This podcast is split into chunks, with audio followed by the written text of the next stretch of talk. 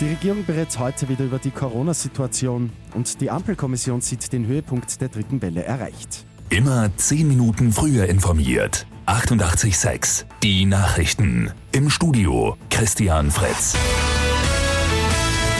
Heute stehen wieder die Bund-Länder-Beratungen auf dem Programm. Die Regierung bespricht die Corona-Situation mit Expertinnen und Experten, außerdem der Opposition und den Landeshauptleuten.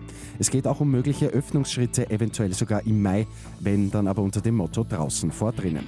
Vor den heutigen Beratungen um 10 Uhr gedenkt die Politspitze der Todesopfer der Coronavirus-Pandemie. Bundespräsident Alexander van der Bellen und Bundeskanzler Sebastian Kurz werden Reden halten.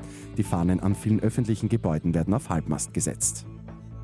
Die Ampelkommission sieht den Höhepunkt der dritten Corona-Welle in Österreich erreicht, fast überall, nur nicht in Vorarlberg. Dort ist nach den Öffnungen in der Gastronomie der Trend nach oben noch nicht gebrochen. Generell ist die Corona-Ampel in ganz Österreich weiter rot. Das Halbfinale in der Fußball-Europa League steht. Die Paarungen lauten Manchester United gegen AS Roma und Villarreal gegen Arsenal.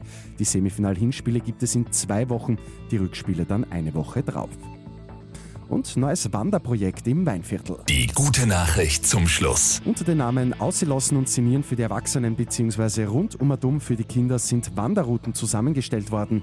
Diese führen die Besucherinnen und Besucher unter anderem zu den besten Aussichtspunkten in der Weinviertler Hügellandschaft. Mit 886 immer 10 Minuten früher informiert. Weitere Infos jetzt auf Radio 886 AT.